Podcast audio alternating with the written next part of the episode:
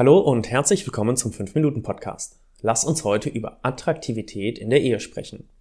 Als ihr euch kennengelernt habt, das mag drei, fünf, zehn oder 20 Jahre oder vielleicht noch länger her sein, wart ihr verrückt nacheinander und habt wahrscheinlich jede Eigenschaft des Ehepartners attraktiv gefunden. Die Art und Weise, wie er oder sie lächelt, gewisse Dinge tut, sich bewegt, handelt. Vielleicht gab es einen bestimmten Geruch, der euch verrückt gemacht hat und das auch immer noch macht. Oder gewisse Situationen. Ihr konntet zusammen bis tief in die Nacht reden und es hat eigentlich keine Rolle gespielt, was ihr unternommen habt. Hauptsache, ihr habt Zeit zusammen verbracht. Der Ehepartner hat euch einfach verstanden. Und dann mit der Zeit schlichen sich Gewohnheiten ein, gewisse Macken traten zum Vorschein und die gute gemeinsame Zeit wurde anders. Nur noch Zeit miteinander zu verbringen reichte nicht aus, um dieses Gefühl wieder zu erzeugen. Und plötzlich war nicht mehr alles am Partner attraktiv. Natürlich gab es noch gemeinsame Pläne, ein gemeinsamer Alltag und ihr seid wahrscheinlich liebevoll miteinander umgegangen. Doch diese Momente, in denen ihr ganz und gar hingerissen wart von eurem Ehepartner, sind wahrscheinlich weniger geworden. Wie hängen also Attraktivität und gute gemeinsame Zeit zusammen? Was macht Attraktivität in der Ehe aus? Und ich rede jetzt ganz wichtig nicht nur von körperlicher Attraktivität. Natürlich spielt es eine Rolle, ob du seit eurer Hochzeit 10, 20 oder 30 Kilo zugenommen hast oder vielleicht auch genauso geblieben bist wie zum Zeitpunkt eures Kennenlernens. Ob du dich nur von Fastfood und Junkfood ernährst oder ob du sportlich aktiv bist. Wichtig, dein Ehepartner hat dich nicht wegen deines guten Aussehens geheiratet, sondern wegen deines Charakters. Dein Aussehen macht dich zwar attraktiv, aber dein Charakter bindet sie oder ihn langfristig. Natürlich gibt es auch Zweckehen, die aufgrund des Geldes geschlossen werden. Aber wir reden jetzt von der typischen Ehe im deutschen Raum. Also halten wir nochmal fest, du bist nicht nur durch dein Aussehen attraktiv. Du bist vor allem durch andere Dinge attraktiv. Die Dinge, die du ausstrahlst. Die Dinge, die du in deiner Freizeit unternimmst. Die Themen, über die du dich unterhältst. Wie reflektiert du bist. Wie stark du deinen Weg gehst deine Betrachtung der Welt. Vielleicht fragst du dich an dieser Stelle einmal selbst, gibst du dir Mühe, weiterhin attraktiv zu sein? Oder vertrittst du die Ansicht, ich habe geheiratet und das muss jetzt erstmal reichen? Wie haben sich seit deiner Eheschließung deine Freizeitaktivitäten verändert? Wie viele interessante Freunde, Freundinnen hast du? Mit was für Leuten umgibst du dich? Wie viele Leute des anderen Geschlechts gibt es, mit denen du dich gut verstehst? Gibt es spannende Gesprächsthemen, über die du reden kannst?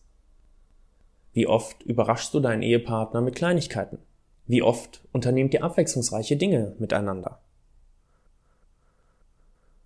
Wann hast du das letzte Mal dieses Leuchten in den Augen des anderen gesehen, wenn ihr euch anseht? Und ebenso einen langen, ausgiebigen Blickkontakt getauscht? Wann hast du das letzte Mal auf etwas hingearbeitet, ein Ziel verfolgt, deine Komfortzone verlassen und etwas bewegt? Dinge für dich getan, egal ob es darum geht, dir etwas zu gönnen, etwas zu tun, worauf du schon seit Jahren Lust hast, es aber nie angegangen bist.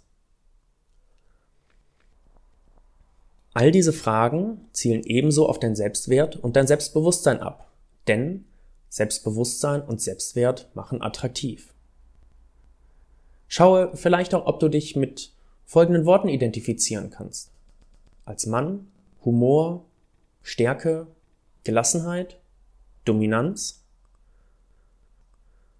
Als Frau natürlich auch Humor, Warmherzigkeit, Souveränität Interessant ist, dass Humor in der Bewertung beider Geschlechter so weit oben steht. Könnt ihr gemeinsam lachen?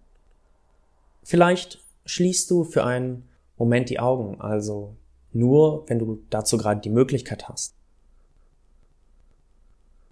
Und rufst vor deinem inneren Auge die letzte Situation auf, in der ihr aus vollem Herzen gemeinsam gelacht habt.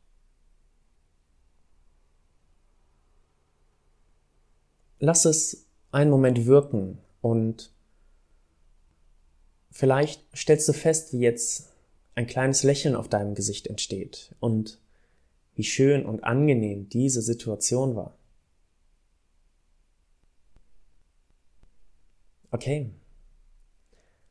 Es gibt an dieser Stelle einen schönen Spruch über Ehen. Ihr müsst nicht in allem einer Meinung sein. Es reicht, wenn ihr über die gleichen Dinge lachen könnt.